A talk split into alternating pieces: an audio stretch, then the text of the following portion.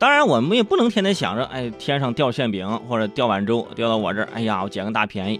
如果你想着每天捡便宜，那你肯定就被别人占了便宜啊！哈最近，上海奉贤警方就破获了一个网络炒黄金的诈骗案，一举抓获涉嫌诈骗团伙成员二十四人。团伙们人不少，呃，涉案的金额高达近千万元。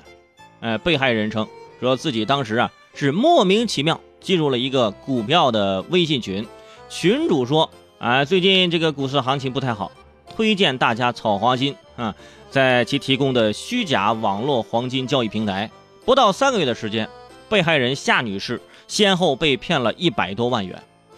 根据到案之后，犯罪嫌疑人张某坦言说：“这个群里面啊，五十多人，只有被害人一人为投资者。”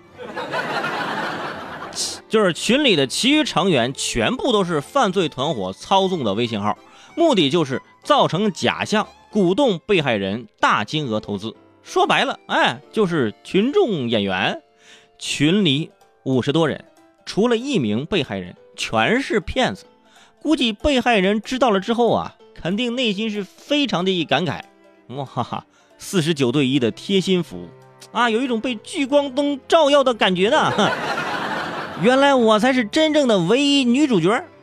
如果说电信诈骗是普遍撒网，那这种诈骗那就是重点捞鱼。你想想，那骗子都这么努力，嗯，你还有啥理由不好好工作呢？啊，之前我们一直开玩笑，开玩笑怎么说呢？说哎呀，骗子太多了，傻子都不够用了。至于骗子有多少啊，傻子又有多么不够用？现在数据出来了，是不是？四十九个骗子开始服务一个人了。很难得是吧？比例严重失调，啊，主要是以多欺少，是吧？你算什么英雄好汉？有本事我们一对一呀！啊，一对一，肯定少被骗两万嘛，是吧？其实啊，早在两年前啊，就已经出现了这种骗局。啊，之前是河南的吴女士加入了一个群，这群里四十多人，除了三名受害人，其他人也全都是骗子。现在。